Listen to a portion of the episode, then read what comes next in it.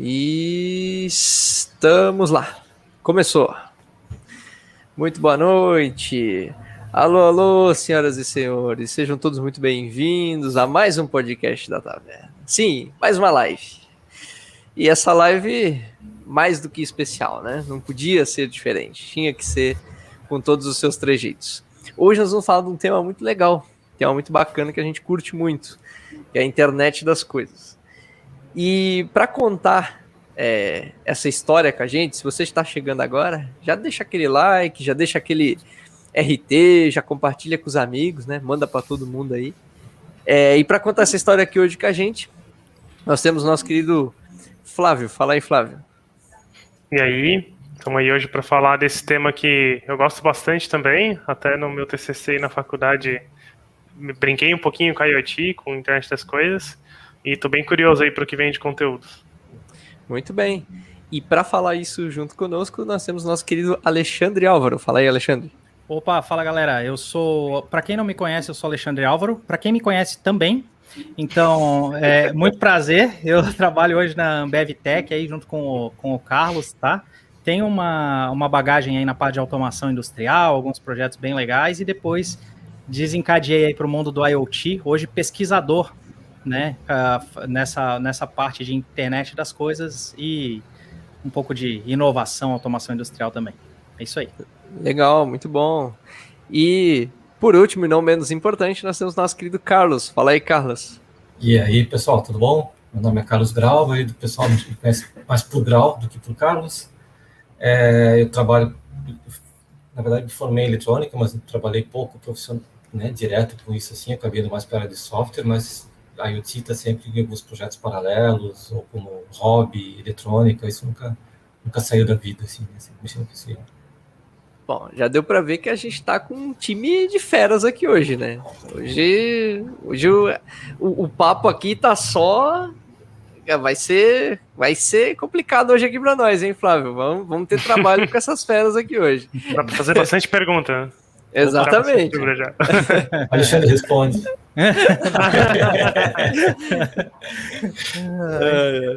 e, e para começar, então, é, eu gostaria de saber de vocês, Alexandre, é, o que é? Como surgiu o IoT? Explique para nós. Cara, vamos lá, né? O internet das coisas, Internet of Things, né? Quando a gente fala de IoT, a gente está falando de dispositivos inteligentes, dispositivos com sensores. Mas de onde é que vem essa pegada de internet das coisas? É mais um, um apelido para o negócio, né? A gente está falando de dispositivos conectados de alguma forma, não necessariamente a internet, pode ser outros meios, outros protocolos, Bluetooth, Wi-Fi, que numa rede interna e dali depois conecta com a internet. Mas o, o, o IoT, né? Ele vem junto com um com a evolução dos microcontroladores que foi ocorrendo ao longo do tempo, a gente conseguiu cada vez mais produzir as coisas em escala, né? Então, numa indústria, hoje, você tem diversos sensores e diversas coisas que pegam dados desse processo industrial, você consegue analisar esses dados e tomar decisão nesse meio industrial, mas isso é muito horizontalizado, né? Você acaba tendo, tipo, conexões através de protocolos ou algumas coisas que vão conectando esses sensores e vão pegando essa informação. Quando a gente começa a ter uma é, interação um pouco mais verticalizada, você comunica direto com a nuvem, esse tipo de coisa, onde você tem um dispositivo IoT, um dispositivo de internet das coisas. E tem muita coisa boa nisso, mas a gente vai falando, tá? Mais para frente para e aí, gente, então, é, junto com isso veio todo um movimento de indústria 4.0, que é trazer o IoT para dentro da indústria, esse tipo de coisa que vai ganhando for força. Vieram diversas plataformas que trouxeram isso para que a gente possa usar dentro da nossa casa como hobby, como um maker, né? Então, algumas plataformas aí que a gente vai falar também em seguida. Então, é, o, o IoT ele foi surgindo pela própria evolução da eletrônica, né? E pelo, pela prototipação de algumas coisas para facilitar isso, foi se criando dispositivos. E depois esses dispositivos começaram a ficar cada vez mais e mais e mais populares para você poder interagir com o mundo. Pensa, né? A gente hoje interage com o mundo, nós, seres humanos, interagimos com o mundo através de sensores, né? Você vê alguma coisa, você sente um gosto, você sente o tato, até a brincadeira do Matrix é essa, né? Será que a gente realmente interage com a vida? E da mesma forma, como é que a gente faz a, a, os computadores interagirem com o mundo, tocar no mundo e nos trazer feedback através desses sensores e dispositivos inteligentes, né? Esse inteligente, depois a gente fala mais um pouquinho porquê, mas é, é basicamente isso, gente. Uh, foi se ganhando maturidade e é um processo que foi ocorrendo através de várias coisas que foram conciliando, tá? E esse movimento de indústria 4.0 alavancou muito o movimento maker também foi dando muita vivência, alavancando muito. É, eu, na minha experiência prática, eu vejo que começou a ganhar força mesmo, assim, de uns 10, 15 anos para cá, tá? que começou a ficar um pouco mais intenso, já existia antes, mas que começou a ficar um pouco mais intenso aí, tá chegando mais na nossa mão, a gente consegue é, brincar porque tá bem popularizado. Legal. E aí, Carlos, alguma coisa para é, completar? É, não, eu acho que é isso. Eu acho que é até é difícil, na verdade, definir fronteira, assim, entende? Eu acho que esses assuntos todos eles se misturam muito. Assim, é difícil dizer quando é que termina é, o IoT, como é que a indústria 4.0, tem toda a parte de machine learning nessa história toda, que, né, que os sensores enviam dados para caramba para a cloud, e no momento que o pessoal roda uma inteligência artificial para começar a pegar algum padrão de comportamento, de repente uma análise preditiva para detectar o equipamento vai estragar daqui a um tempo, né, esse tipo coisa, o pessoal consegue pegar pelos... Né, tá, tá vindo uma falha aí, falha naquele equipamento, os dados estão dizendo que o equipamento vai falhar, né, ou a qualidade entregue dele do produto não está tão boa. Então, acho que e, e a parte maker também puxando um lado ali mais caseiro, mas também que pesquise e acaba inventando algumas coisas nessa história. Então, assim, eu acho que fica difícil cortar uma linha, assim, ó, isso aqui é IT, isso aqui é indústria, isso aqui é maker, entende? Fica muito próximo. E a, a, gente pode. Uma pergunta: a gente pode uhum. dizer que a cultura maker surgiu do IoT ou o IoT surgiu da cultura maker? Tipo, ou, ou nenhum dos dois, um nasceu do outro? Cara, é complementar, tá? Eu, eu acredito que é bem complementar, mas eu não, eu não digo que um surgiu do outro, porque a cultura maker começa, na verdade, praticamente do artesanato, né? É você fazer as coisas por conta própria, começar a criar algumas coisas. Então, quando isso começou lá nos eu vou falar, na, minha infância, quando meu pai veio dessa parte de eletrônica, ele tinha um laboratório de eletrônica, ele já comprava os livros, as coisas onde, pô, eu fazia um alarmezinho caseiro, eu fazia uhum. alguma coisa assim que já era maker e não tinha, sabe? Pelo menos acessível, não tinha nenhuma plataforma um pouco mais estruturada. Você tinha que montar a sua própria plaquinha, você tinha que fazer. Então, você acaba indo para um lado mais artesanal da coisa para poder construir os seus próprios dispositivos. Então, definir uma, uma fronteira entre essas coisas é muito nebuloso, né? É muito complicado da gente é, colocar. A gente tem, claro, é, pontos-chave que a gente pode considerar como a própria plataforma Arduino, né? Que ela uhum. trouxe isso para a gente de uma maneira modular, de uma maneira simplificada, que você tem uma placa principal e a diferença dela para um computador de propósito geral é que ela é um, muito mais específica, né? Uma plataforma Arduino tem uma arquitetura mais simplificada, roda, o teu código vai rodar direto muito perto da, da máquina, né? Então você usa linguagens de mais baixo nível, dificilmente você vai utilizar ali um sistema operacional, se for usar vai ser muito específico, como um RTOS, não é nada como um Windows, um Linux, nessas plaquinhas mais simples. Por quê? Porque elas têm propósito único. Então, por exemplo, às vezes você vai ter um Arduino que vai só ficar capturando temperatura. Então, você tem o um Arduino mais um módulozinho de temperatura e quase que monta um Lego. Exige um pouco mais de conhecimento do que simplesmente encaixar peças, é claro, né? Mas o que isso alimenta, cara, principalmente para educação, que é como veio essa plataforma Arduino, é que gerou um monte de coisa na volta, né? Então é, é, é, absurdamente incrível o que a gente consegue alcançar hoje de dentro de casa. Só que pense, em paralelo, o hardware em si, uh, industrial, foi evoluindo. A automação industrial ela foi evoluindo, ela foi ganhando e foi aprendendo, tá? Dessas outras plataformas. E o próprio uh, as linguagens de programação foram evoluindo. Lady Moore, né? Os negócios vão. É, a, a, você cria tecnologia e essa tecnologia habilita facilitadora para você possa criar mais tecnologia, por isso é exponencial, né? Então, é, é incrível, cara, o que a gente tem alcançado aí nos últimos anos. Achei legal o que tu falou é, do Arduino. Tu tocou num ponto que chama muito a minha curiosidade. Porque é claro que todo, todo esse mundo já era independente do Arduino.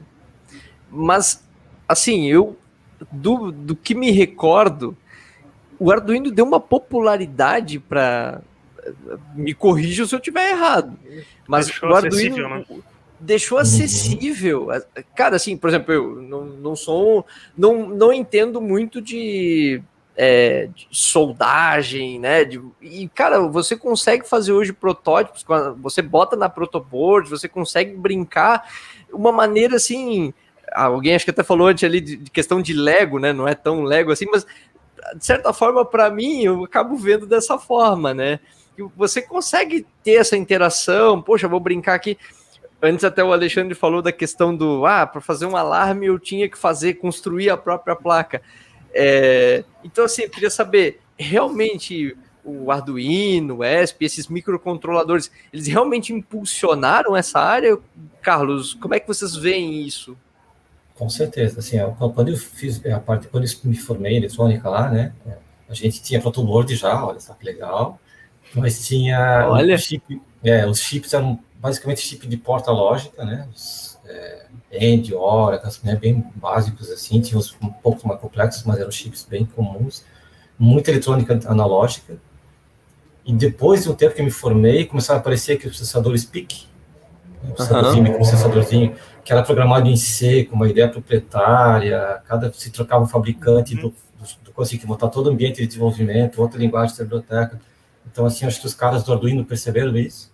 Precisava de algo especial para conectar no computador, o PIC, né? Também, né? Você precisa de, não é assim, conectou e acabou. Não, não, não, não. Tem todo um trabalho ali, assim, era uma ciência poder fazer, começar a programar aquele negócio, assim, né? O conhecimento necessário antes de, e daí os caras chegaram na plataforma que você espeta no USB ali, coloca uma IDE extremamente simples, com uma linguagem C simplificada, basicamente em dois métodos ali, né, o setup e o loop. E você já consegue fazer coisinha, cara, assim, LEDinho piscar, as coisinhas simplesinhas, assim, para dar um, um feeling de como é que a coisa funciona, uhum. já em cara, meia hora tu tem esse negócio rodando, assim, né. É, eu estava num programa de, de, ensino nas escolas públicas, assim, e, e eu resolvi ensinar é, lógica e programação no físico. Né? Porque eu achei que os cara, as crianças vendo um LED acender ou um negocinho fazer bip, apertar um botão, é muito mais divertido para eles do que ver um Hello World na tela, assim. Que até eles estão Sim. acostumados, né? É mais palpável, dizer, né? Nem todos, né? É, nem todos, mas assim, a maioria deles que a gente mexeu no computador, porque nem todos tinham mexido, já, já era ok para isso, né? O, ah, tá, escreveu aqui na tela. Agora, você chega lá, apertar um botãozinho, LED acender, assim, uau, eu fiz isso, assim, entende? Então, essa sensação, esse brilho no olho, ficou fácil para o Arduino. Ficou demais essa parte. Sim. Você consegue atingir coisas é, muito eu acho fáceis, que... né? Isso. É, uhum. é, como se você. Eu, eu gosto Ele... de brincar com o pessoal falando assim, ó. É como se você virasse o, a chave do Frankenstein, tá?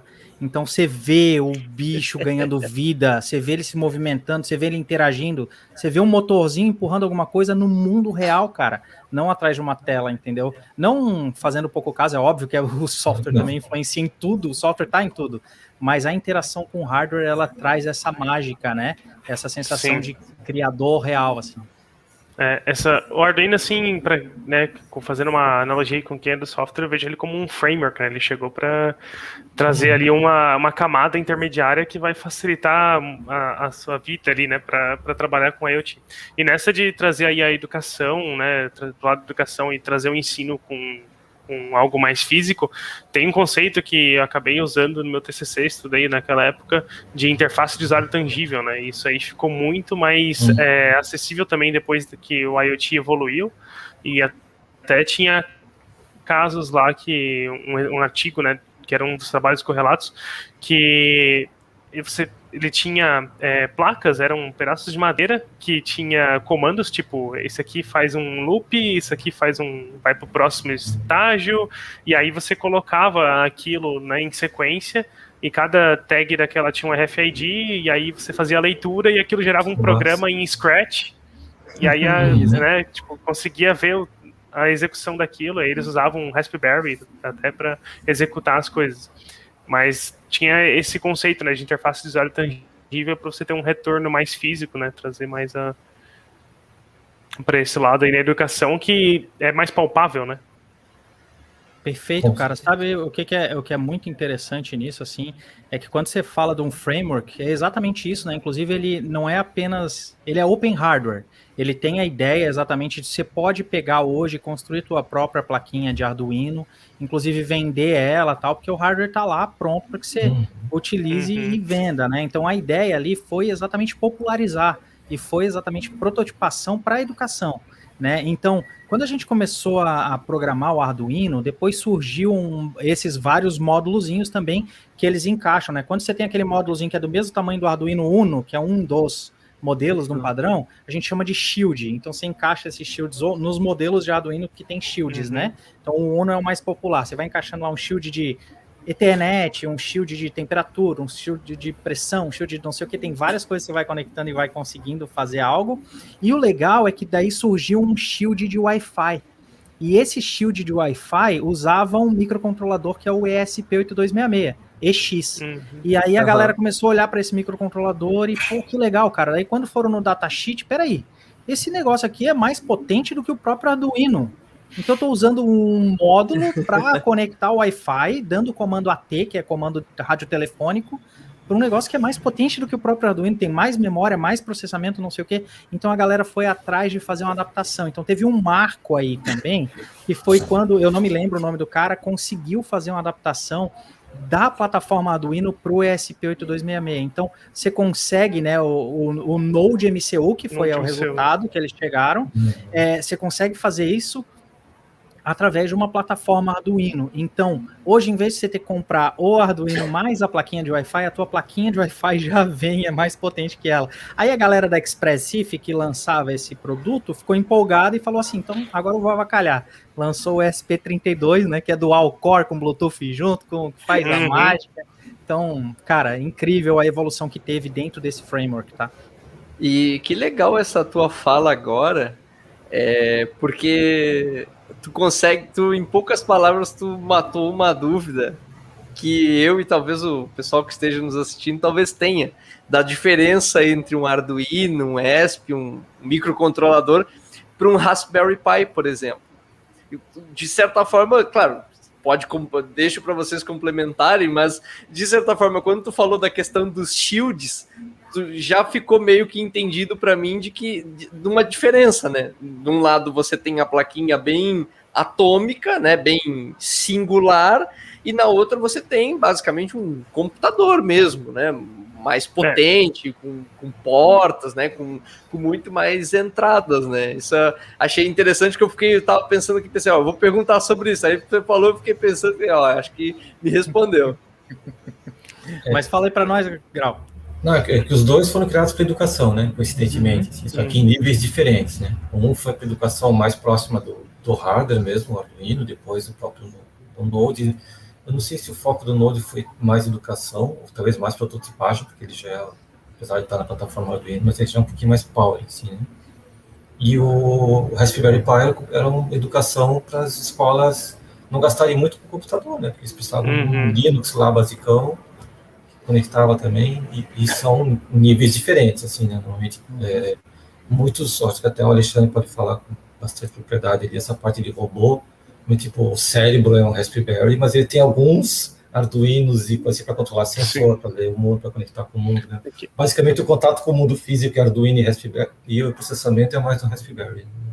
É que o Raspberry entra como um microcomputador, né? E não um microcontrolador, é. né? Isso. Legal, legal. Mesmo. É, até pegando aqui, você que está nos assistindo, né? Se quiser, tiver dúvidas, quiser mandar uma mensagem no chat, aí mande. Se quiser, salve, como o Jean Vitor aqui mandou. Se é o mesmo Jean Vitor que me mandou mensagem, um salve para o Jean Vitor. Ele falou que é, escuta o nosso podcast, é, gostou muito, inclusive mandou mensagem lá, trocou uma ideia comigo lá por mensagem no Twitter. Muito obrigadão, obrigadão aí por acompanhar os nossos podcasts. E se você quiser um salve aí, tiver dúvidas também, fica à vontade para mandar aqui é, e, e, aproveitar todo o conhecimento dessa galera. É, o, o, papo, o nosso papo tá maravilhoso e, e eu tô gostando muito porque eu tô aprendendo muito. Eu acho isso muito legal. A gente sempre quando o pessoal vem aqui para para taverna, o pessoal fala assim: "Ah, vocês convidam o pessoal da taverna, vocês sabem do assunto?" Não. Por exemplo, eu eu, eu, eu sou testemunha que eu não manjo muito de, de Arduino, não. Eletrônica mesmo, eu, olha, rapaz, sou uma negação. Mas, ao contrário de mim, essa galera aqui manja muito. E, e eu queria perguntar para vocês uma curiosidade. A gente falou, até achei bem legal ali a, a fala do, do, Flávio de interface tangível, da questão do, do, do ensino, né, de ser uma, uhum. uma porta. E eu queria saber, na visão de vocês, o que vocês acham, por exemplo, da, vocês, como é que vocês veem é, a evolução das tecnologias 4G, 5G, né? Como é que vocês enxergam essa relação com o mundo IoT? Como é que vocês, na, na, na, mente de vocês, onde que isso entra, né? Isso vocês acham que influencia? Vocês acham que influenciou, influencia? Vai influenciar com o 5G chegando aí, impulsionando? Como é que vocês visualizam essas duas áreas? Bom, legal. Vamos lá. Deixa eu posso começar, Carlos? Claro, por favor. Vamos lá. Então, assim, ó, cara, para um ponto muito importante aí que eu acho muito bacana, tá, de a gente pensar é assim, por que que se fala tanto de 5G, muito mais do que já se falou de 4G ou 3G, por exemplo, como algo revolucionário, principalmente para a parte de IoT, né? O que que tem de diferença Boa. nisso? assim como o Wi-Fi 6, né? Que também é, fala-se um pouco menos, mas a galera também, pô, o Wi-Fi 6 veio para né, revolucionar. Mas revolucionar no quê? Não é conexão com a internet, poxa.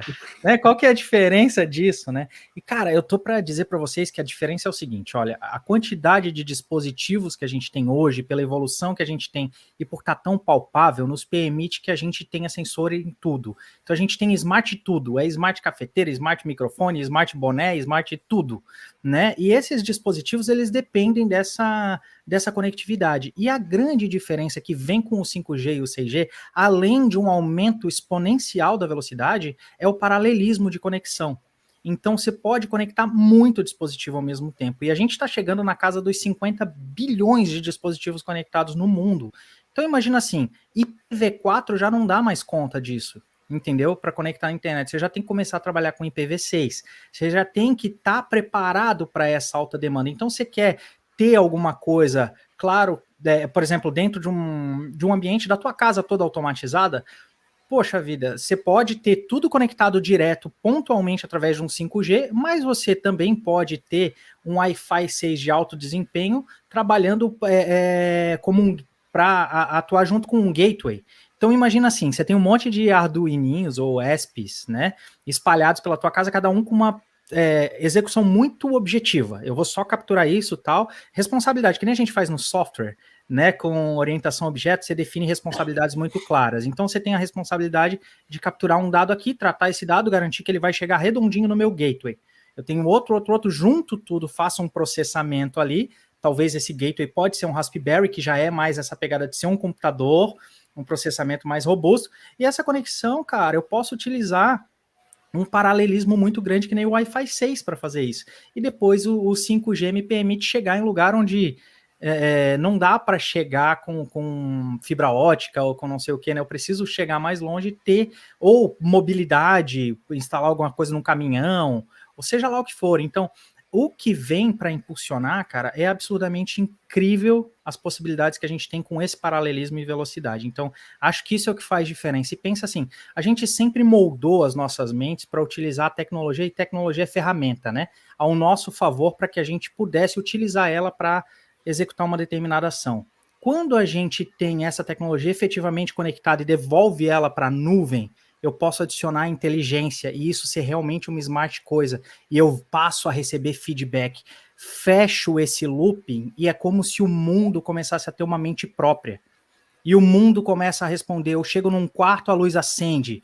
Eu toco a música que eu gosto. Eu abro meu celular, ele me oferece meu snack favorito, linkado com não sei o que. Eu sei que o cara já chegou na porta e já deixou comida. Então, cara, as possibilidades são absurdamente infinitas. É, e tá na nossa mão. Eu posso fazer isso dentro de casa. Eu posso fazer a minha versão, entendeu? É só isso, é só isso. É, eu lembrei agora do episódio lá do Big Bang Theory lá, que eu estão montando, acho que um negocinho de cabelo, não sei lá, que elas botam Bluetooth naquilo. Daí, daí o Sheldon, PN, PN, PN, tudo fica melhor com Bluetooth. Nessa pegada, assim, né? Liga tudo com tudo e vê o que, que dá, de repente uma hora aparece alguma utilidade para isso. Mas falando sério, assim, eu acho que da, a principal mudança do 4G para o 5G, acho que vão aparecer negócios que a gente não tem ideia ainda. Eu, eu, lembro que o Waze, o Waze só existe por causa do 4G, né? O Waze 3G não roda, porque quando te vira à direita, você já está né? Uhum. ali, assim, né? E, putz, passou. Né? precisa de uma rede relativamente rápida, assim, né? Então, o Waze precisa de 4G. Então, eu acho que vão aparecer coisas em 5G que a gente não sabe ainda. Assim, pela velocidade da rede, pela quantidade de dispositivos, alguém vai mais pensar em coisas muito legais usando tudo isso. Assim. Eu fiquei com uma dúvida aí agora, a gente falou bastante de, de nuvem aqui, é, e do 4G e 5G, e tem uma coisa que a gente até nem, nem colocou em pauta aqui, mas que me, me surgiu agora. É, como que fica a segurança nisso tudo, né? Recente, agora, na, na, na, última semana, aí a gente teve o caso aí de uma botnet, né, que pegou aí vários dispositivos e fez um ataque de DDoS, até na Cloudflare conseguiu parar alguma coisa disso, mas não sei qual foi o impacto total. Mas tem bastante disso, né, já de alguns anos, né, de câmeras de vigilância que são invadidas e até dispositivos hoje em dia que está mais comum ter dentro da residência, né, que também podem ser invadidos e é. como que fica isso? Cara, assim, é, responder a Alexandre. Claro, claro. É, eu, eu acho assim, que é um, um, item extremamente essencial e é meio relegado, assim, meio deixado de lado. Ah, eu, eu digo pela minha experiência mais com a Amazon, tá? Na Amazon tu não diz bom dia sem certificado, assim, né? Tu consegue fazer nada na AWS sem, sem estar criptografado. Então, para tu conectar um dispositivo, um Arduino, um SP32, até é meio complicado de conectar o Arduino na, na infra deles mesmo, porque ele não dá conta de descriptografar o certificado. Uhum. Então, o SP32 conecta direitinho, os abaixo dele já apanham um pouco. É, o 8266 já não, não funciona é, muito bem. Já não funciona muito bem, porque tem que, né, baixo, tem. O SSL não, não Isso, vai. todo o tráfego criptografado ele não dá conta. Uhum. É, e isso eu acho que precisa de mais atenção, entendeu? O item que está pessoal pega, conecta, ah, não funcionou aqui, pois então bota só SSL ali, só o MQTT, não precisa botar MQTTS, porque não está conectando, mas quem que vai conectar aqui, quem vai invadir? É. Invade, cara, invade, invade, invade, e... e daí o cara tem o teu hardware ali na mão. Até teve uma que, se eu não me engano, o pessoal tava usando geladeiras, né? Foi tem alguns anos, né? Que tinha geladeiras e coisa assim que o pessoal usou para fazer ataque de DOS, né? Foram foram ver ali, é. era um, sei lá, não sei onde é que tava essas, essas geladeiras, onde é que tava esse negócio, mas estavam lá atacando, o pessoal foi ver, tava detonando tudo. Isso é muito perigoso mesmo. É, é Desculpa. Vai lá, vai lá, Carlos. Não, não, aqui, imagine fazer o teu hardware, daí faz um update over the air, que nem a gente faz atualização de celular, né? Tipo, uhum. a versão nova do Android ou iOS é um update over the air. Atualiza o teu firmware e a partir, a partir dali tem um hardware na tua casa que o cara está controlando. Ele pode pegar, é. por exemplo, vários hardwares desse e direcionar todos para fazer um ataque para outros, tipo de coisa que você nem está sabendo que está acontecendo aqui. E ainda nesse assunto de um pouco de cloud, não, não exatamente de segurança, mas o Diogo fez uma. Nosso querido Diogo Floriano, né? Cara muito queridão aí, muito parceiro nosso também.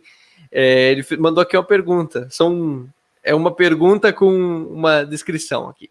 Ele disse assim: para vocês, qual foi o impacto das plataformas cloud para IoT? Hoje vemos muitos serviços voltados para IoT em cloud, mas pergunto isso pensando na cultura maker, não em empresas. Cara, eu, eu, eu tenho uma visão assim, né? É, a cloud ela é habilitadora para que você possa fazer um projeto mais robusto, né? Para você atender a essência daquilo que você realmente quer fazer. Quando você quer brincar, você quer acender um LED, você quer ligar um motorzinho, uma coisa, você não precisa talvez nem de conectividade, né?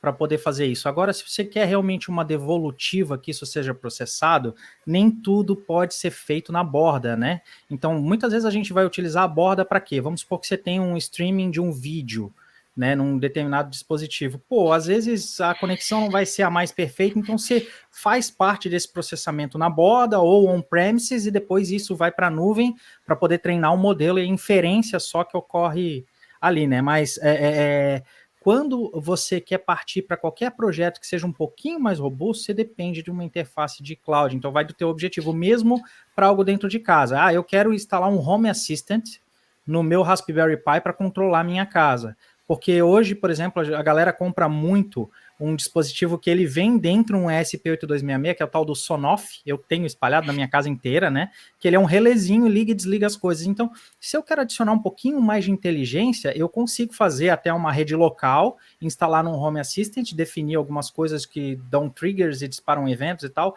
ou utilizar uma, um próprio assistente de voz, como o Google Home ou a Alexa, né? E, e, e conect, interconectar isso tudo, mas eu só realmente vou conseguir adicionar inteligência, o aprendizado de máquina com eficiência se eu envolver essas plataformas de cloud. E plataformas como a própria Azure ou como a própria AWS, que eu também gosto mais, não vou mentir, mas é, elas são plataformas assim que te facilitam muito a vida, cara, e já vem com coisas que elas te dificultam por um determinado lado, mas elas te garantem algumas outras coisas. A gente volta de novo naquele ponto de segurança. Você tem muito ponto de ruptura em coisas espalhadas. Tanto é que surgiu uma criptomoeda chamada IOTA, que vem exatamente de IoT, né?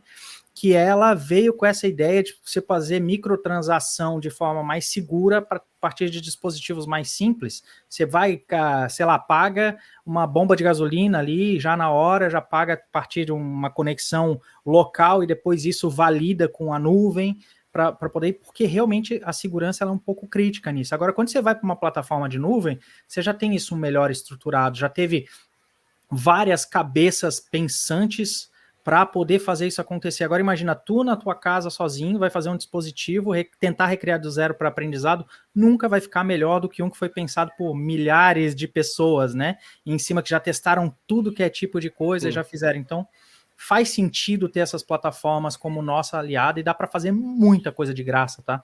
Nessas plataformas também. O, o, a parte gratuita brilha os olhos, né? Principalmente para quem está fazendo projeto pessoal, né? é, normalmente o, o Tire, né, o nível gratuito lá para ter projeto pessoal atende de boa, assim. Dá, dá e sobra. Assim. É, geralmente, até a, eu gosto de dizer assim, a margem que começa a ser pago é a margem onde tu realmente vai transformar num comércio ou num negócio, tá? Uhum. Geralmente, cara, você tem, sei lá, 8 mil requisições dia gratuito, sei lá, né, numa das plataformas. Pô, cara, que, com 8 mil requisições só para ti, o que, que você está fazendo, né? Então. Deve estar tá fazendo algo errado, na verdade. É, alguma coisa está programada errada ali, né? Aí traz algo mais um pouquinho para a borda e sincroniza, né? Usa o Greengrass lá do, da Amazon para poder né, uhum. fazer um gateway IoT e tal. Até rápido, esse Greengrass ali que o Alexandre falou é um Raspberry Pi. Você instala na, na, na tua rede. Então, imagina, imagina a seguinte situação: você tem 10 SPT, 10 nodes MCU que você quer mandar dado para a internet, né, para a cloud.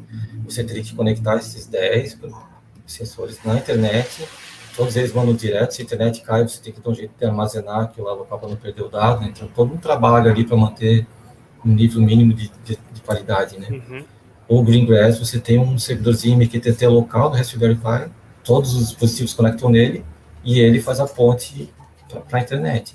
E ele pode processar local também, você pode rodar um Lambda ali. Então, de repente, você já pode fazer um map reduce local aqui, não precisa nem subir o dado, já, já manda ele meio mastigado lá para cima, meio processado, entende? E se a internet cair, ele fica segurando as filas, as mensagens ali. Quando a internet volta, ele reconecta e sincroniza com o servidor. Então, assim, um monte de trabalho que você teria que fazer, joga para aquele Raspberry Pi que está lá no cantinho, resolve para ti. Inclusive a parte de inferência de modelos, né? Você pode treinar o um modelo na cloud, o SageMaker, baixa ele, ele executa local. Se, se perder conexão com a internet, ele continua processando o modelo local. Conceito de fog, né? Fog que a gente isso. fala. Então você traz, você traz a cloud, um pedacinho da cloud para dentro de um dispositivo na borda. Você a começa névoa, a trabalhar... Né, o fog. É, é isso aí. Não é nuvem, é só névoa, né? É... Nevoeiro, fog. Muito bom. E aí, e você evita também de ter que conectar os seus dispositivos ali mais simples, né, como o Node MCU, na internet diretamente, né, que é, que é uma parte da segurança, né? Perfeito. Sim, também. E ainda nesse assunto de, de, de cloud e até de cultura maker, né? É, não dá para a gente não falar de IoT, não falar desse tema sem ligar com um assunto que com certeza renderia um episódio aqui inteiro é, à parte que é a, a, a questão das impressões 3D. Né? Impressora 3D é um assunto é muito importante e, e, eu queria saber de vocês como é que vocês enxergam né, essa relação, a importância e, e até mesmo eu, eu não, não falo nem questão da dependência, eu falo da interconectividade entre essas duas áreas, né? Como, como vocês enxergam isso? Quer responder, Carlos? Primeiro, quer, quer que eu responda? Pode tá.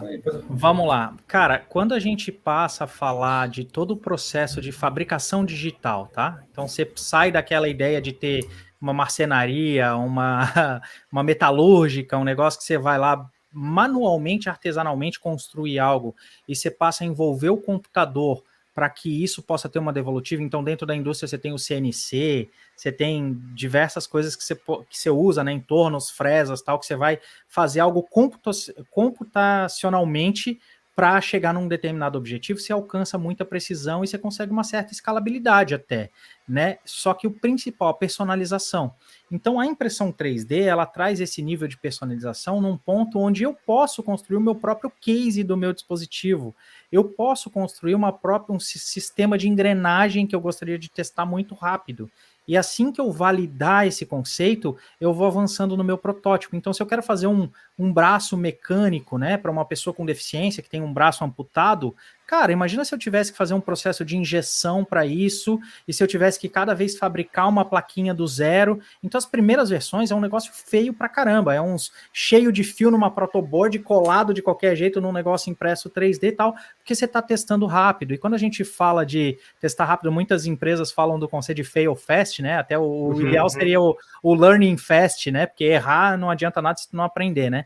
Então, você ter esse conceito do learning fast aplicado, que é você faz muito teste, aprende em cima desse teste, cara, você consegue atingir objetivos incríveis de uma maneira muito mais rápida, barata e eficiente, né? Então, e você coloca isso muito, muito fácil na mão do usuário final né? Então, literalmente, até nesse caso, você dá uma mão para o usuário final, né? Nesse exemplo de criar um braço biônico, olha que coisa.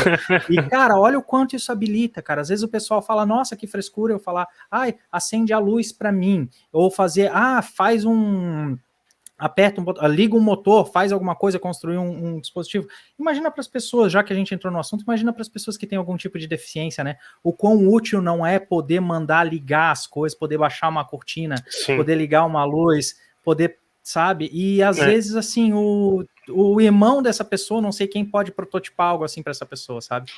E tem né, é, nessa isso. questão. Opa, manda aí, Flávio que essa, essa da, das pessoas com deficiência foi até uma discussão que eu vi esses tempos no, no Twitter, né? Porque uma pessoa, né, estava comentando sobre algumas, não, não é falha de segurança, mas alguns problemas de privacidade com Alexa, com Google Nest, né, Google Home, que assim, a gente geralmente aceita os termos, mas lá nesses termos né, tem essas questões de privacidade, alguns não estão bem claros e tal. Essa pessoa trouxe, tipo, é, essas questões e falando, né, olha, tome mais cuidado ao utilizar.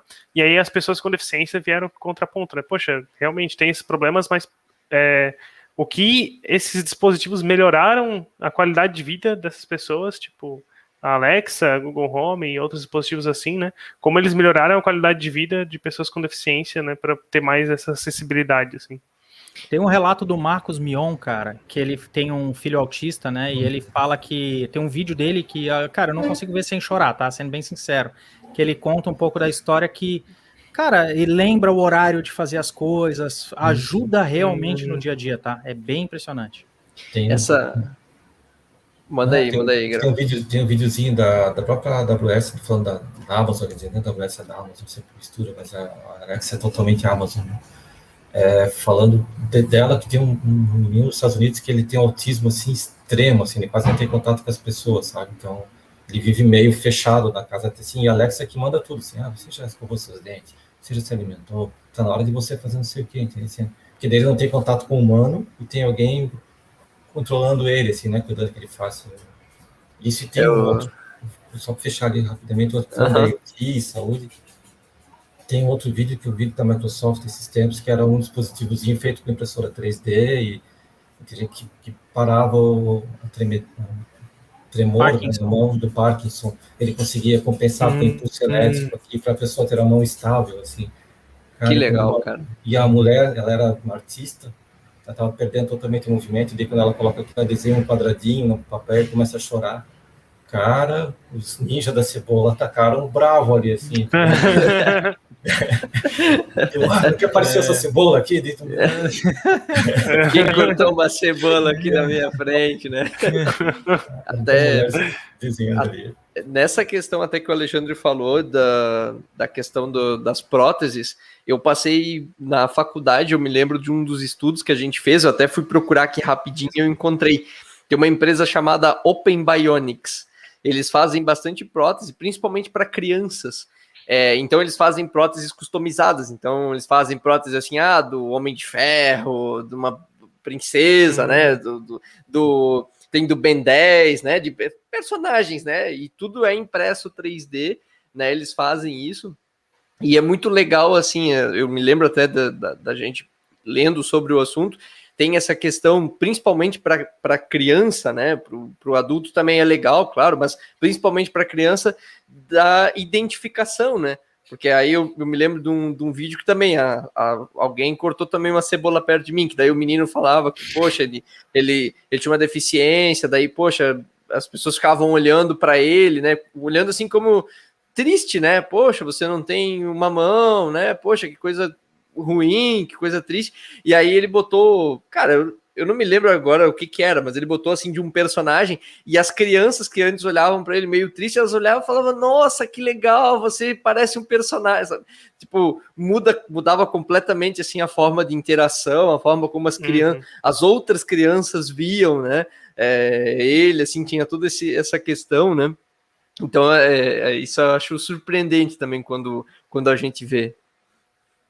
É muito legal, cara. Até o ponto assim pra gente mesmo, tá? Para eu, para mim, por exemplo, que que não saí da infância, tá? Tô com 36, mas a infância tá aqui.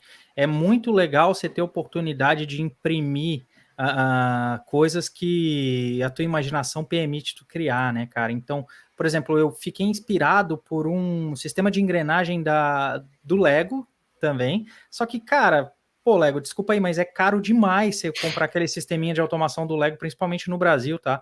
Seu, aqueles Mindstorm ou outras sim, coisas sim. que também são programáveis, que deveriam ser acessíveis exatamente para o pessoal poder aprender lógica e esse tipo de coisa, e, cara, é inviável. Até por isso o Arduino vem quebrando muito dessa, desse tipo de coisa que é muito nichado, né? Mas, pô, eles tinham eles têm coisas incríveis também ao mesmo tempo que tu pode usar de inspiração. E tinha um sistema, cara, de um câmbio automático, sabe? Que, pô, era uma camisa de um cilindro por fora que conectava numa coisa e tal. Daí tu entende o conceito de como funciona aquilo.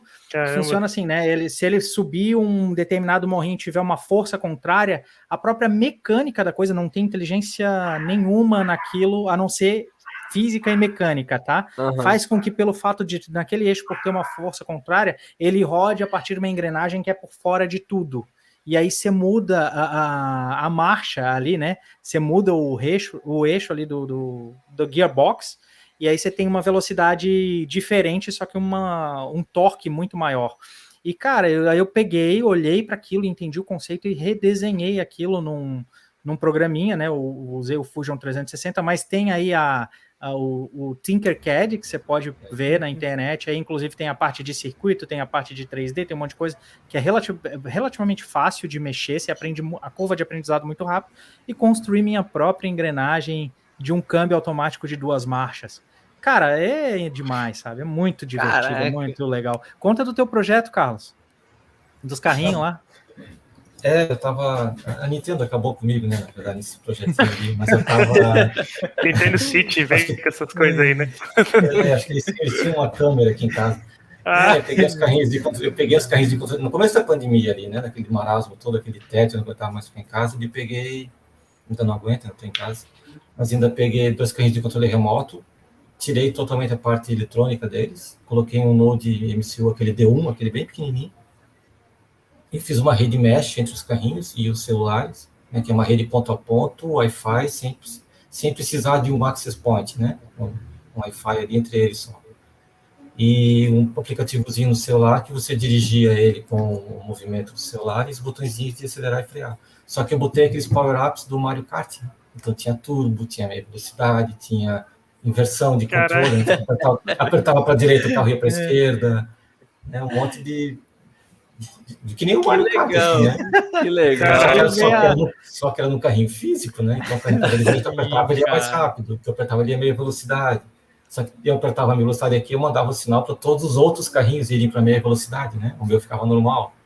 Aí vem então, a assim, Nintendo, faz uma parceria, sei lá, com a Amazon, invade a tua Alexa, ouviu a tua ideia e foi lá isso, e lançou o Mario Kart. Mario Kart aquele é. físico, né? Que tem uma câmerazinha no negócio e tu joga pelo Nintendo Exatamente. Switch, tendo a visão e controla é. o carrinho físico, né, cara? Mas é sensacional. Mas, mas é a mesma ideia que eu tive. Mas, mas, quando, mas quando tu entende, quando, quando, tu entende, tu faz isso, cara, eu, eu vejo que essas coisas elas viram não só um.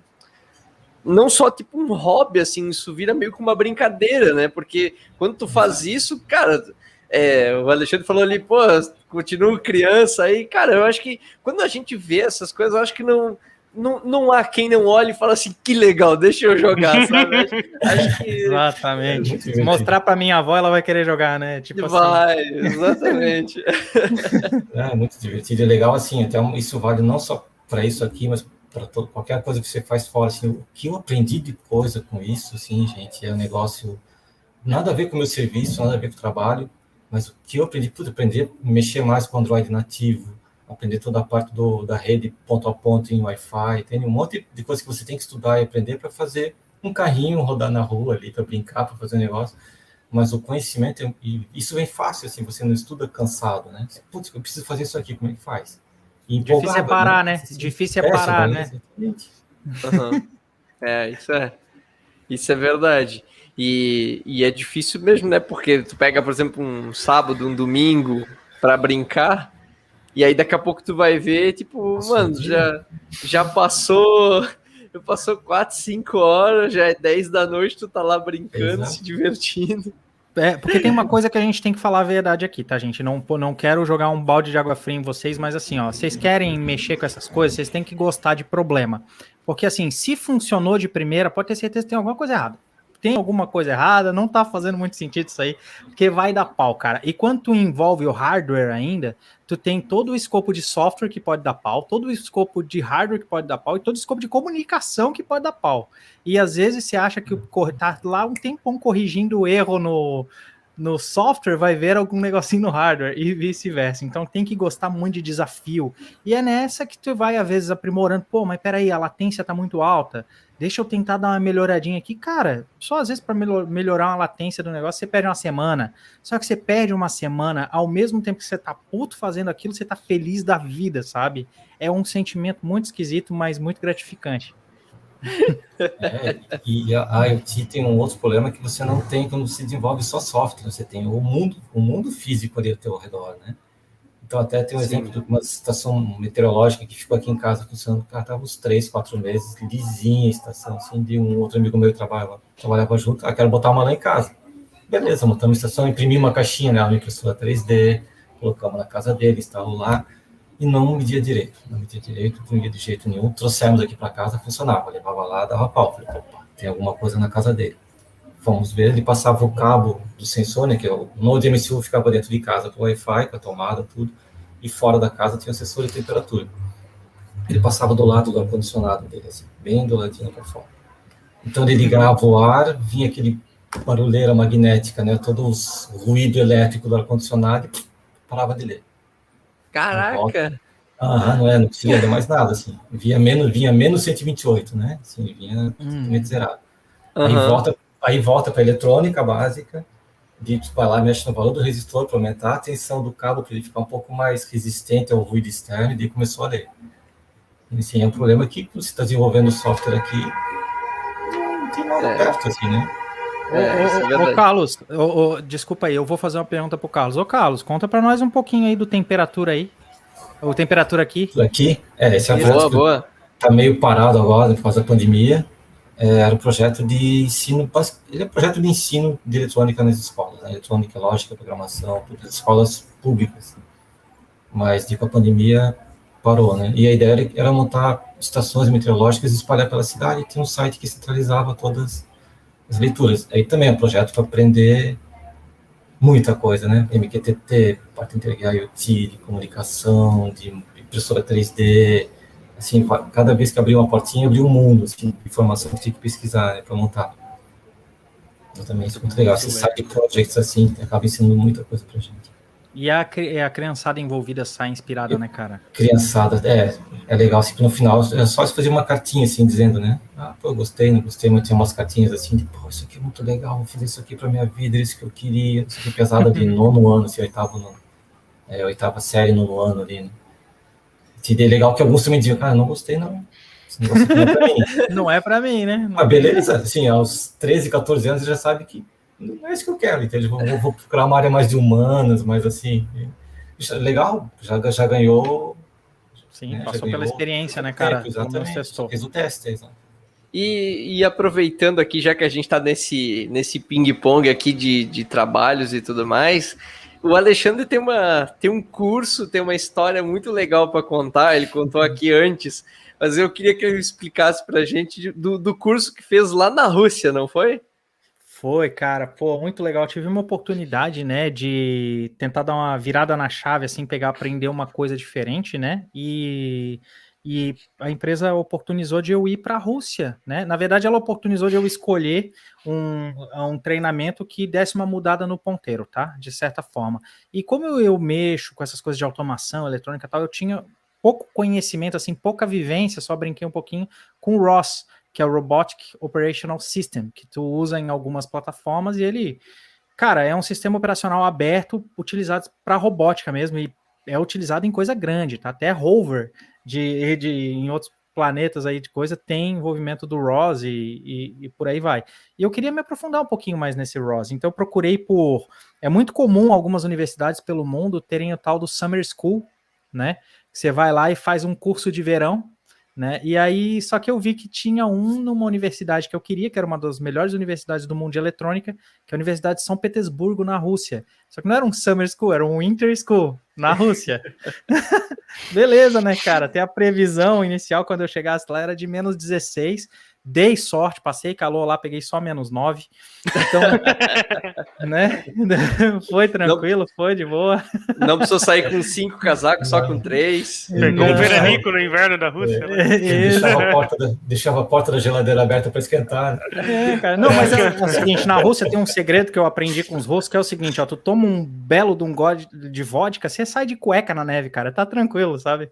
Dá, uma Dá um calorão, né? O cara fica tranquilo. Mas então, cara, em relação a esse curso, que foi muito legal, é, era um, a ideia era utilizar esse ROS e outras várias plataformas, cada uma com seu objetivo, para que a gente construísse um carrinho, é, um, uma miniatura de um carrinho autônomo.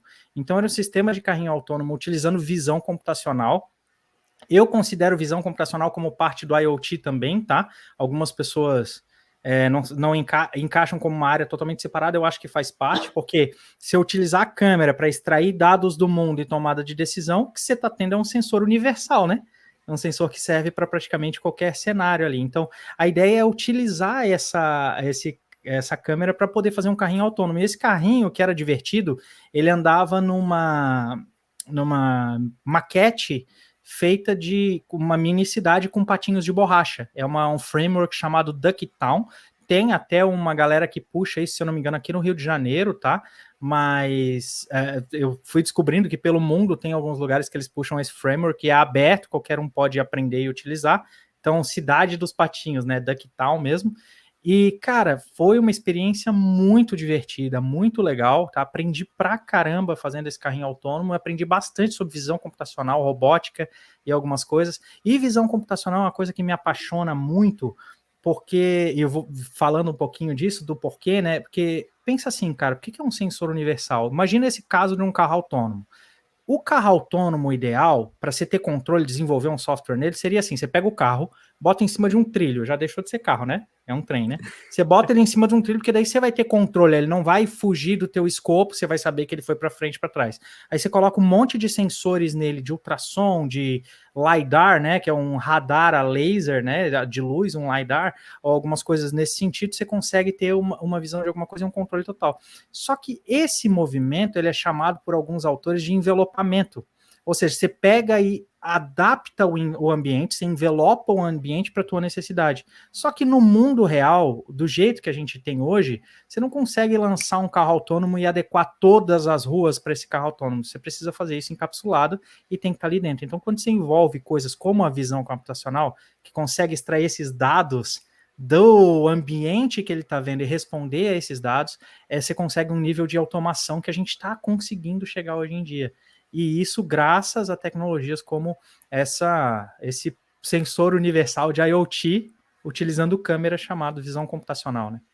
E até essa questão que tu falou, por exemplo, dos carros autônomos, tem um projeto na UFSC muito legal, eu fiquei sabendo não tem muito tempo, que eles fazem a detecção de buracos na via, né? Então é bem legal, eles têm uns videozinhos assim demonstrativos, né? O carro vai andando, tem uma câmera na frente, e aí ele vai fazendo um. Como se fosse um desenho, né? Da, daquilo, dizendo, ó, aqui tem é, cores mais escuras representam buracos mais profundos. Então, quanto mais, teoricamente, mais escuro, mais profundo é. Então, eles têm todo o cálculo, eles vão fazendo e tal. Então, isso é bem. Já serve como uma, uma ponte, vamos dizer assim, para toda essa. para conectar nesse cenário, né? Cara, é muito legal esse projeto da UFS que tá. A gente teve lá uma vez conversando, é, porque tem um amigo que trabalhou com a gente que estava envolvido, inclusive, num projeto desse, tá? É o Lucas, ele trabalhou, trabalhou junto com a gente. E é, eu não me lembro agora, desculpa, eu não lembro o nome do professor, mas tinha um professor responsável e a gente começou a ver o, o nível que eles estavam conseguindo de segmentação, né? Porque qual a diferença? Classificação é você pegar uma foto e dizer se aquela foto tem um cachorro, um gato, alguma coisa assim, é de um cachorro, de um gato, alguma coisa. Isso aí é uma classificação. Quando você desenha um bounding box, um, um quadradinho, você faz detecção de objetos numa imagem. Isso é uma outra técnica da visão computacional. E quando você consegue desenhar uma borda em volta daquele objeto, é onde você chega a nível de segmentação. Então eu assisti um vídeo do professor lá do laboratório de é, eu acho que é de computação gráfica, se eu não me engano, eles que estavam fazendo esse projeto, ele sai na rua, colocou uma GoPro no capacete e vai pegando assim, cara. É muito legal, tá? E ele vai fazendo segmentação nos carros, identificando o que é tal, que é bem o ponto de vista que a gente também treinou lá nesse projeto da Rússia, que foi super divertido. A gente conseguia detectar que era um patinho de borracha, não atropelar os patinhos, parar no semáforo, fazer todas essas coisas, e foi o que a gente aprendeu lá. Uma curiosidade bem rapidinho que a gente falou nos bastidores, tá, gente, sobre a Rússia, é um lugar maravilhoso de visitar, só que tem uma dificuldade que, assim, você não vai conseguir falar inglês com muita gente lá. Né? Então, como é que você vai se virar, né? Fica um pouco complicado. Claro, é muito é a mímica, mas tem um truquezinho. Eles utilizam um outro alfabeto que é o cirílico, né? Esse alfabeto ele tem umas letras diferentes. Ele tem umas letras que parecem que são invertidas, outras parece que é um, um X com uns riscos no meio, uns negócios. Só que existe um paralelo do cirílico para o nosso é, para o nosso alfabeto. Então, quando você faz esse paralelo, você consegue entender algumas coisas. Então, eu, eu cheguei lá e vi em tudo que é lugar assim escrito assim, ó, com H no final. Pectopar. Eu, cara, que porra é essa de Pectopar, velho? Não consigo entender porque que tem Pectopar para tudo que é lado. Aí eu fui ver qual que era o paralelo do cirílico, eu vi que o P equivale ao nosso R. O E é a mesma coisa, o C do PEC equivale a um S. Aí fazendo, continuando nessa mesma linha de raciocínio, na verdade a pronúncia é restaurant. Aí tu. Caramba, se tu perguntar para um russo o que é pectopar, ele também não vai saber, porque não é assim que se fala lá, entendeu? Então, cara, é muito legal você ter a noção do cirílico, já te ajuda muito. E o resto é mímica e força de vontade, né? É, tu consegue qualquer coisa.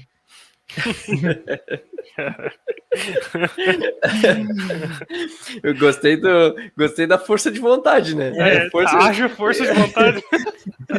Tem que ter... é, compra uma vodka, volta pro hotel e Vou, vou dar uma vodka pro russo.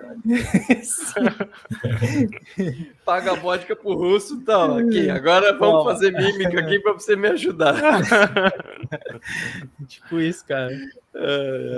O Leonardo Ferreira mandou um boa noite, gente. Boa noite, Leonardo. Seja bem-vindo. É, a gente está chegando a uma hora de live, a gente está caminhando aqui para o fim. É, mas antes da gente chegar no fim, aproveitando vocês, até aqui a gente falou muito desse mundo, que é um mundo muito incrível, né? É, e eu acredito que até agora a gente vendeu aqui a ideia para o pessoal, né? Então, quem estiver nos ouvindo depois no, no Spotify, nos podcasts aí também, né, nos agregadores, é, provavelmente chegou até aqui e tá se perguntando, e aí? Tá, tá, a pessoa tá lá do outro lado esfregando as mãozinhas e pensando, agora eu quero saber, por onde eu começo? essa, essa é a dúvida agora da galera. E aí, para quem ficou curioso até aqui e quer começar, por onde começar? Vai lá, Carlos. Cara, assim, tem muito material na internet, muito, muito, muito, é gratuito, tá? então assim, não precisa gastar dinheiro com nem, claro, né, existe muito curso pago, livros, etc, mas gratuitamente, tem canal do YouTube, tem Brincando com Ideias, que é um canal, cara, faz um monte de coisa legal, assim, uma experiência muito bacana aquele canal, tem o, o Manual do Mundo, ele veio com uma sériezinha Maker também, muito bacana, tem tudo muito... com papelão, né? Coisas assim. É, é bem... Coisas de casa. Legal, assim, de Maker e Arduino também tem uma sériezinha com Arduino ali junto. Sim. É, tem muito blog, muita informação mesmo que você vai precisar, um pouco de teoria por trás disso. Tem um livro aqui de eletrônica que depois tu coloca, acho que na descrição lá do vídeo, não sei se o Léo vai botar lá, que é eletrônica básica para makers. Então, assim, a gente estava discutindo antes aqui que às vezes você sabe programar Arduino, sabe programar o sensor, mas às vezes você precisa de eletrônica básica mesmo, né? Uhum. Engatar um resistor, um capacitor, um transistor, fazer um circuitinho mais analógico ali para engatar alguma coisa fora tal. Então, esse livro ali te dá uma introdução geral, assim, um basicão de eletrônica que você precisa para poder interagir com o Arduino e com os sensores ou com o DMCU e tal. Então, assim, dá para se virar e bem longe. A parte de programação também, né? Tem tutorial para caramba por aí. Não sei se quer complementar isso. Ah, sim, cara. Eu gosto de dizer, assim, gente, né? Eu tenho uma ideia de que a limitação ela te ajuda a extrapolar a criatividade. Então, quando você tem algumas limitações, é onde você atinge o maior do teu potencial, porque você tem que trabalhar com os recursos que você tem. Então, hoje em dia, por exemplo, você assiste uma, um, alguma coisa de um streaming, tá? Um Netflix da vida, você não sabe nem o que assistir, porque você tem tanta opção, você passa mais tempo zapeando com o controle do que efetivamente assistindo um filme. Eu, por exemplo, não tenho TV aberta na minha casa, mas às vezes eu vou na padaria e na padaria tá passando, sei lá, Rock 2. Cara, eu penso, caramba, velho, que vontade de assistir Rock 2. Mas se eu tiver no Netflix e ver Rock 2, eu nunca vou clicar no Rock 2. Por quê? Porque é o momento, aquilo tá na minha frente, me ajuda a segmentar, tomar uma decisão, e a partir daí eu, eu, eu sigo com aquilo, né? Eu acho que a maior dificuldade de quem começa é, às vezes, ver um campo aberto de possibilidades, né? Você começa lá no Minecraft, sei lá, e você vê o lugar aberto e o que, que eu começo? Vou cortar uma árvore primeiro com a mão, depois fazer um negocinho por aí vai. Não, cara, peraí. Eu acho que um, um, bom guia, cara, eu particularmente gosto, além de todas as dicas que o Carlos deu, principalmente é, é, dessa variedade, tanto da opção do livro quanto da opção do, da, da mídia, escolhe a mídia que funciona melhor para ti, segmenta um pouco uhum. isso e testa, tá? Até tem um, um, um físico teórico muito famoso, cara, fodão mesmo, que foi o Richard Feynman, né? Infelizmente ele já não está mais entre a gente, mas ele foi um cara genial. Ele, qualquer coisa que vocês pesquisarem no Google sobre aprender a aprender, vocês vão achar a técnica desse cara, que ele era um excelente professor. E ele falava assim, cara, pega várias coisas de coisas diferentes. Talvez tu não entenda 100%, tu vai entender 30%, mas segue com aquilo, se esforça um pouco e tenta ensinar para os outros. Quando tu chegar a um nível que tu pode explicar isso com uma analogia simples, é porque tu realmente conseguiu entender aquilo. Eu particularmente gosto de agregar nessa técnica do Feynman, de aprender a aprender, a o desafio próprio e a limitação. Então, eu, como é que eu aprendo as coisas? Eu coloco um desafio, cara, eu vou fazer um carrinho de controle remoto. E aí depois eu me viro para aprender como é que faz um carrinho de controle remoto. O que, que eu vou usar, o que, que eu vou pesquisar, o que, que eu vou fazer. Para quem está começando do básico, básico, básico, Pega um kitzinho de Arduino, compra esse kitzinho que já vem com várias coisas, segue o livrinho e tenta seguir o livrinho. Para quem não tem, segue lá o manual do mundo que ele te explica para fazer até sem o Arduino físico. Você entra lá nessas plataformas que tem o Tinkercad, você entra em outros que tem simuladores online, você consegue montar todo o circuito, ver um negocinho virtual e aprender. Mas tenta te limitar um pouco, não abrir demais muita possibilidade, senão você vai ficar girando, girando e não vai chegar em lugar nenhum. Então, se desafia, Aí você vai resolver um problema específico, absorve todo o conhecimento possível daquele problema específico e resolve ele. É assim que funciona muito a lógica, né? Você pega um pequeno, você pega um problema de escopo aberto, transforma ele num problema de escopo fechado, resolve aquele problema e vai avançando, avançando, avançando, vai dar pau, já falei isso, mas aí você volta, testa de novo, valida de novo e vai fazendo as coisas que, que aí você vai tendo uma evolução real e aprendendo. Então, a limitação imposta, ela é chave, tá? Seja de tempo, seja de recurso financeiro, seja de não sei o que, ela pode ser o teu aliado para que tu realmente extrapole e atinja a, a verdadeira potencial de criatividade. Aí tu faz acontecer. Essa é a minha é. dica para estudo. Nessa de pegar as coisas no momento, para mim é algo que funciona bastante. Assim, eu comprei uma fita daquele LED RGB para colocar na, na escrivaninha aqui, e aí tipo você compra 3, 5 metros, né, mas eu precisava de 1,20m. Aí ele tem uns, umas partes que pode cortar essa fita, né? Tipo, a cada uhum. um centímetro acho que você pode cortar. Aí eu cortei a fita e, tipo, eu vi que são quatro fios, né? É um que é o. É a, o, a, a potência ali, o corrente passa uhum. ali. Os outros três é o R, o G e o B, né? Então, tipo, as cores. Falei, cara, pra fazer alguma coisa com isso aqui não é tão difícil assim, né? E aí eu tinha um SP8366 jogado aqui em casa, já da época do TCC, que eu nunca mais tinha usado. E só soldei ali, usei, né, tive que pegar um tutorial ali para achar os resistores e tal, coisa que eu não entendo, mas né, segui o tutorial e quase funcionou. Ainda não consegui ver o, que, que eu fiz de errado, eu preciso de um multímetro aqui, mas tá, tá quase lá, assim.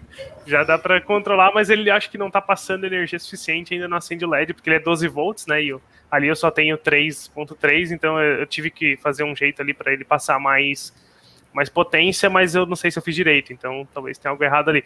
Mas arrumar um multímetro aqui eu já consegui atrás disso. Mas assim, se eu não tivesse pegado aquilo no momento é, que me deu a vontade de fazer e ter começado a fazer e soldar e tal, é, ia estar jogado ainda e não ia ter feito nada, sabe? Então acho que esse negócio aí de ser à vontade naquilo e começar a fazer é bem importante. Pelo menos para mim, funciona muito assim. Uma, uma dúvida qual é o starter kit de quem está começando? Eu falo starter kit, leia-se como como o pacote completo.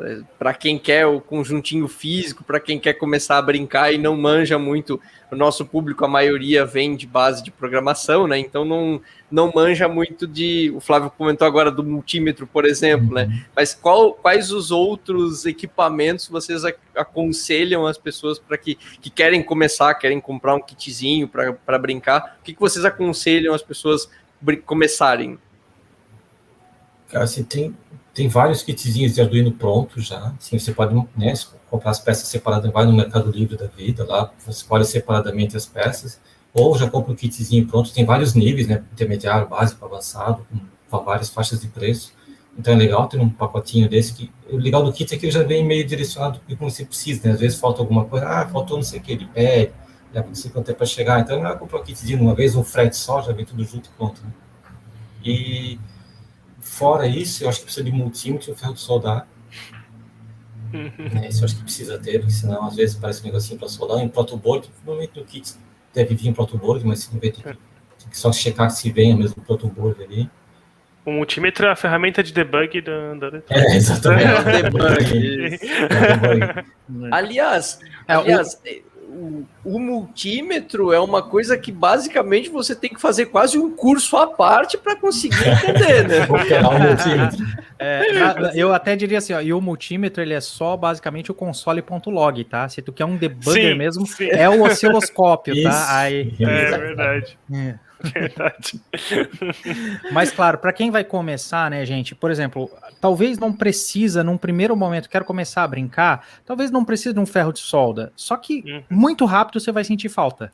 Você uhum. vai piscar um LED, você vai conectar, ligar um motorzinho daqui a pouco, pô, mas eu quero fazer uma aplicação real aí você já vai sentir falta de um ferrinho de solda para fazer um é. negocinho melhor. Aí você vai comprar seu primeiro ferro de solda, você vai achar uma bosta que a solda não cola, porque eu sou um péssimo soldador, que não sei o que, daí vai ter, vir o teu amigo mais experiente que tem uma estação de solda que já chega na temperatura certa para microeletrônica, não sei o que, com a solda que já tem com uma é, quantidade de fluxo de solda dentro, e você vai soldar e vai falar: Meu, parece um robô soldando. Então, claro que para você ir avançando nessas etapas, você tem que ter um motivo, né? Todo hobby toda coisa você começa pequeno, você vai experimentando e depois Uhum. isso pode sim ficar muito caro, né? Mas também Sim. você também ter resultados e qualidades maiores. Então é difícil. E aí você vai tender mais para eletrônica ou mais para o software? Você vai tender mais para o quê? Você vai se especializar mais no, na integração com a nuvem, o dispositivo não tanto, e aí pensar mais no lado da interface da nuvem? Ou você vai para o lado da, do dispositivo mesmo, de, de, de criar o firmware? Depende do que você quer. É, já no segundo estágio você faz isso. Mas eu acho que a dica do, do Grau ali de compra um starter kit desses prontos de Arduino, tenta ver o que o teu bolso alcança, tá? Uhum. Dentro daquilo que é o teu confortável, vai num pouquinho mais caro se for possível, que vai vir com mais coisas. Completa o livrinho. Aí depois dali, meu amigo, se desafia. Agora eu quero fazer tal coisa que eu vi que eu acho legal. E aí vai correndo atrás por etapa fazendo, tá? E aí, ferrinho de solda, uns alicatezinhos, uns fiozinhos. Você, ah, não tem o fio, corta um cabo de rede, só não corta o que tá usando, senão você perde a conexão com a internet. Mas corta um cabo de rede velho, né? E não é assim que o Wi-Fi funciona, gente, não é só tirar o fio, né? Então, corta um cabinho de rede, pega as pontinhas dele, usa na protoboard, que é melhor do que aquele jumper, tá? Que vem nesses kits muitas vezes, e vai adaptando. E pega dica, cara. Pega dica, vê quem já fez, assiste muito canal de YouTube de gente tentando fazer aquela mesma coisa que tu tá fazendo. Ah, vou botar um módulozinho aqui de GPS. Vá, assiste uns 10 vídeos do cara ligando. Pode ter certeza que você vai fazer igual os 10 e vai dar errado ainda. Mas ah, depois você vai achar, você vai chegar à conclusão, você vai entender o ponto onde você errou e experiência, cara. Tá calejado é o que vai te ajudar a É. fazer as coisas. É que nem a programação, né? Essa, essa parte de equipamento ela pode sair mais caro, né? Dependendo, mas você acha umas mais baratas? Tipo, o meu ferro de solda aqui é um de 30 pila, né? Não, é o negócio mais difícil usar isso aqui, mas a gente vai- vai levando. É bom ter um lugar reto e bem firme que você consiga apoiar as coisas. Boa. É, eu Uma- uso. Uma mesa, né? É, é, eu, é- boa. eu boa. tento usar a minha escrivaninha aqui, mas eu não tenho É. espaço suficiente. Preciso de um lugar maior para fazer as coisas. Tem uns tapetinhos de borracha que tu compra nessas lojas que Isso. tem TNT, essas coisas assim. Ele, É. Principalmente de oficina, tem em cima da bancada, você corta na metade e coloca em cima da mesa. Cara, que ele é muito bom, assim, porque além de não conduzir É. eletricidade, ele é fi, fixa as coisas, não deixa escorregar, né? Você não É. queima o móvel também, né? Você esbarrar o E móvel, Sim. exato. E para fazer a solda também, se você tá usando um ferro de solda mais comum, é bom que aquilo seja bem firme, porque tipo, você vai deixar a solda escorrer nas primeiras, Isso. vai colocar muito, muita solda, ela vai escorrer, vai ligar, vai conectar dois caras que não devia ter conectado, daí você tem que tirar a solda. Tem uns removedor de solda também, né? Aqueles que você solda, faz com sucção e coisa assim. é. mas- Pô, é, cara, faz uma coisa que, do kit básico, uma coisa que faz uma puta diferença pra quem tá começando. Compra um sugador de solda, Isso. Tá? Uhum. Se você comprar um estanho, que é um pouquinho mais barato, aquele, geralmente aquele mais grosso é mais barato, aquele mais fininho vai ser mais caro, mas vai ser absurdamente melhor de usar, principalmente para microeletrônica, tá? Um que é bem fininho e mais caro. Mas, de qualquer forma, compra fluxo de solda, tá? Então, pasta de solda, alguma coisa assim, vai facilitar demais, porque ela faz com que onde tem. ah, qual que é o metal lá? O cobre, onde tem o cobre, ele vai grudar mais fácil o estanho, porque o segredo da solda é isso. A- o estanho vai grudar na superfície mais aquecida, tá? Então, se o teu Uhum. ferro de solda estiver mais aquecido do que o cobre, ele vai grudar no teu ferro de solda. Então, geralmente, como que se solda, né? Você vai ali, tem o buraquinho onde tem que encaixar alguma coisa, daí você vai encaixar a perninha do componente ali dentro daquele buraquinho, aí você vem com o ferro de solda, esquenta por mais ou menos 3 segundos, tanto aquela parte de cobre quanto a perninha do negócio, esquenta por uns 3, 4 segundos, aí Aham. você vem com um estanho ali, coloca o estanho, aí ele vai derreter, você Derrete. segura por coisa de mais um segundo, e aí você tira o estanho e tira o ferro de solda. Tá? Esse é o Uhum. truque para soldar bem. Depois você vai vendo que. Aí a quantidade de solda. Tem até um manualzinho na internet, se vocês pesquisarem no Google Imagens lá de como soldar. Ele tem um passo a passo de exatamente o que eu falei, né? Como a gente está mais na voz aqui, alguém vai só ouvir às vezes, não vai ver a gesticulação que eu fiz. Mas é uma dica boa, tá? Então, Sim. sugador de solda faz muita falta. Um, Uhum. um multímetro pode ser o mais baratinho, não tem problema, mas um multímetro Hum. vai fazer muita falta muito rápido. E alicates, tá? Alicate de corte, Boa. Uhum. de Boa. biquinho fino, Descasca. e um alicate daquele De bico, né? é, de bico. Um alicate de bico fino. Pode ser aquele biquinho reto, Uhum. aquele biquinho meio torto, assim, tá? Tortinho. E há ah, é. uma coisa que faz uma diferença danada. Tem uns bracinhos com umas garrinhas de jacaré na ponta, que é articulado, onde você coloca a peça, bota na posição que você quer, depois você vem soldar. Cara, isso hum. facilita a vida demais. Principalmente Sim. esse negócio de ter um lugar para poder fazer a solda de uma maneira mais adequada. É, e eu até falei, né? Fica mais caro a parte do equipamento, mas a parte das peças, né, que você vai usar, geralmente é bem barato, né? Tipo, fio uhum. você vai pagar centavos, né? É, até sensores, tipo, sensor de, de temperatura, não lembro agora, mas acho que sensor de distância é coisa de centavos também. Então, tipo, geralmente a parte de, né, de equipamento que você vai usar acaba sendo barato. Equipamento de ferramenta é mais caro, mas o que for ali de componente acaba sendo Sim. coisa de centavos, assim, né? Bem barato. Fração de centavos, às vezes um termistor, né? Um sensorzinho de temperatura bem basiquinho ele vai ser mais barato. Mas claro que daí você tem que compensar no software para a leitura ser confiável, né? Mas tem, tem, enquanto um sensor um pouquinho mais digital também vai ser coisa de um real e pouquinho. Às vezes você usa um sensorzinho lá de temperatura que vai te dar um resultado incrível e não é um negócio muito caro. É caro para fazer em escala. Se tu precisar botar em um milhão de produtos que você vai lançar no mercado, acaba se tornando caro. Mas para prototipação, cara, a melhor época para ser maker, melhor época para ser nerd. É, é legal que ele pode ir comprando devagarinho, né? Não precisa comprar de uma vez só. Tem uma assim, você comprar ferro de soldar, solda, mês que vem eu compro tal coisa, assim vai. Eu tava vendo aqui um, um Node MCU tá custando 40 reais, o SP32 está 50. Então, assim, compra um uhum. desse, cuida para não queimar, né? Faz besteira. Mas isso vai, vai ficar muito tempo ali para você montar, desmontar, montar, desmontar. Então, assim, eu pago uma Sim. vez uso um monte isso. Né? Automatizar Legal. a casa, compra Sonoff, tá? Sonoff é. Mini é um dos produtinhos mais baratos. Tem compra da China, tenha paciência, espera três mesinhos aí para chegar. E, cara, você vai automatizar a tua casa inteira, é bem facinho, tem um monte de tutorial na internet, uhum. você vai sair felizão que vai falar assim, sei lá, vai pegar o celular e desliga a luz da casa toda, sabe? Pregar peça nos outros é uma maravilha, é bem divertido. Alguém já fez isso. talvez, talvez é, gente, eu queria. É, o nosso papo está chegando no fim. É, eu queria mais uma vez agradecer aí todo mundo que, que participou, né? Todo mundo que ouviu até aqui, assistiu também. E eu também queria agradecer de montão por vocês terem vindo aqui bater um papo conosco. Foi uma honra recebê-los aqui. A gente fica muito, muito feliz, né? É, e eu, da minha parte aqui da taverna, só falando para a galera que a gente tem episódio novo todo dia 10 e toda terceira semana, final de mês, a gente tem a nossa live, né? Toda, todo mês, live e episódio novo, sempre saindo. Então fique de olho nas nossas redes sociais que a gente está sempre divulgando. Tem LinkedIn, tem Twitter, tem Instagram, tem os links aí embaixo em algum lugar aí você encontra a taverna em tudo que é canto, né? Não deixe de seguir acompanhar aqui no YouTube também, se puder dar aquela força e seguir a gente. É... E é isso. Flávio, mais alguma coisa aí? Obrigado, mas por tudo também por participar, né?